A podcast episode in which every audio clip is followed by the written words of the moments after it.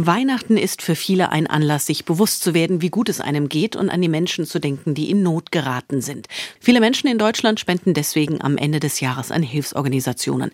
Aber nicht nur mit Geldspenden kann man etwas Gutes tun, auch indem man einen Teil von sich selbst spendet, zum Beispiel bei einer Stammzellenspende. Doch in Deutschland sind bei der DKMS nur 7,6 Millionen Menschen als mögliche Spender registriert. Relativ wenig bei über 80 Millionen Einwohnern, könnte man sagen.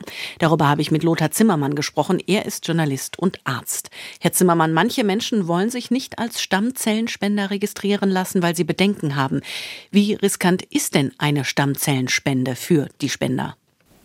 Riskant ist es nicht, es ist tatsächlich aufwendig. Wenn man sich dafür entscheidet, Stammzellenspender zu werden und ausgewählt wird, dann hängt es jetzt davon ab, welche Methode zum Einsatz kommt. Wenn die periphere Stammzellenspende zum Einsatz kommt, dann bin ich vielleicht zwei Tage sozusagen aus dem Verkehr gezogen, weil ich ja letztendlich im Krankenhaus bin, weil ich letztendlich aus meinem Blut die Stammzellen entnommen werden. Und wenn tatsächlich die Stammzellen aus dem Knochen entnommen werden, also aus dem Beckenkamm, dann kann das bis zu einer Woche gehen, dass ich tatsächlich nicht arbeitsfähig bin.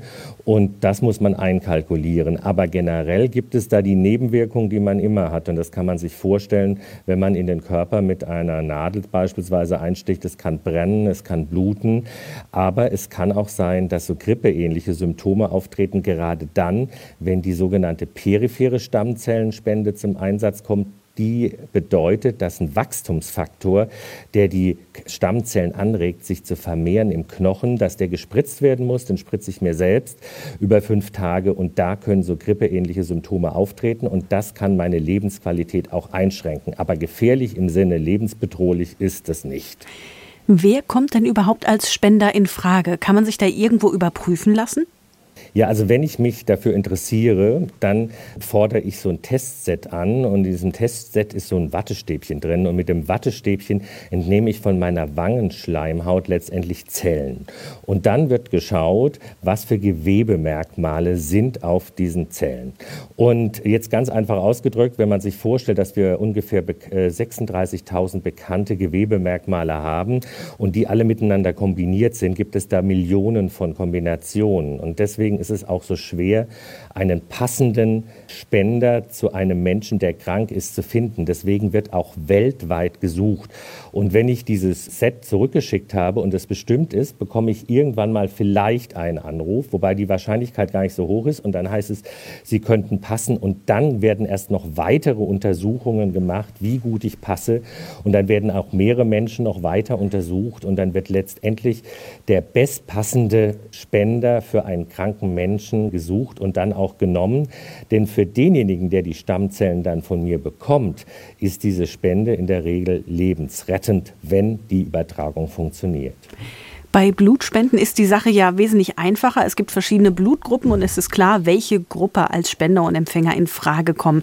Warum müssen denn Spender und Empfänger bei einer Stammzellenspende so genau zueinander passen?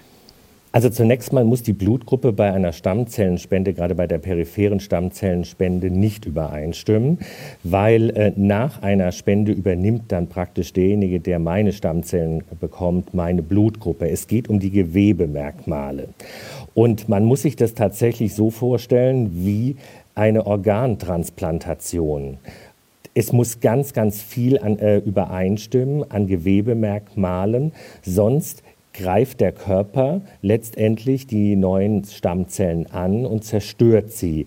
Also letztendlich tut der Körper ja alles, was nicht zu ihm gehört, bekämpfen, weil das könnten Krankheitserreger sein und andere äh, ja, wenn irgendwas in den Körper reinkommt, was äh, in dem Körper nichts zu tun hat, so wie er denkt, dann wird es bekämpft. Und deswegen braucht man einen Spender, der etwas spendet, Stammzellen spendet, die möglichst gut zu mir selber passen, wo der Körper eigentlich gar nicht merkt, dass das andere Stammzellen sind.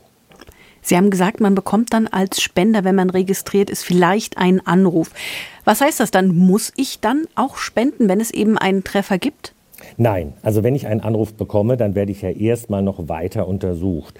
Und dann ist es ja auch ganz wichtig, dass ich keine Krankheiten entwickelt habe, die möglicherweise für den Empfänger gefährlich sind. Also wenn ich eine Leberentzündung habe und von der nichts weiß, wenn ich eine Immunschwäche habe und von der noch nichts weiß, wenn ich vielleicht sonst einen Infekt im Körper habe, der mein Leben einschränkt, wenn ich als Frau gerade schwanger bin, dann komme ich auch nicht in Frage. Also es sind solch äh, viele Krankheiten werden dann erstmal ausgeschlossen, weil wir müssen uns natürlich klar machen, es geht um das Leben des Empfängers und es ist natürlich ganz wichtig, dass er nur wirklich Stammzellen von jemand bekommt, der auch wirklich gesund ist. Und da muss man auch dazu sagen, die meisten Menschen, die letztendlich Stammzellen spenden, sind auch selbst jung zwischen 20 und 35, weil der Körper eines jungen Menschen noch am besten unter Therapie Stammzellen dann herstellt und die mobilisiert werden können und entnommen werden können. Also desto älter ich bin, desto weniger gut komme ich in Frage und je nach Organisation ist früher oder später Schluss, dass ich mich registrieren lassen kann. Auf jeden Fall ist der 61. Geburtstag sozusagen der letzte mögliche Termin, dass man da überhaupt äh, genommen werden kann. In der Regel werden aber die Stammzellenspender sehr, sehr viel jünger sein. Man sucht tatsächlich Menschen, die am, zwischen 20 und 35 sind. Die interessantesten Interviews zu den spannendsten Themen des Tages. Das ist SWR aktuell im Gespräch. Jetzt in der ARD Audiothek abonnieren.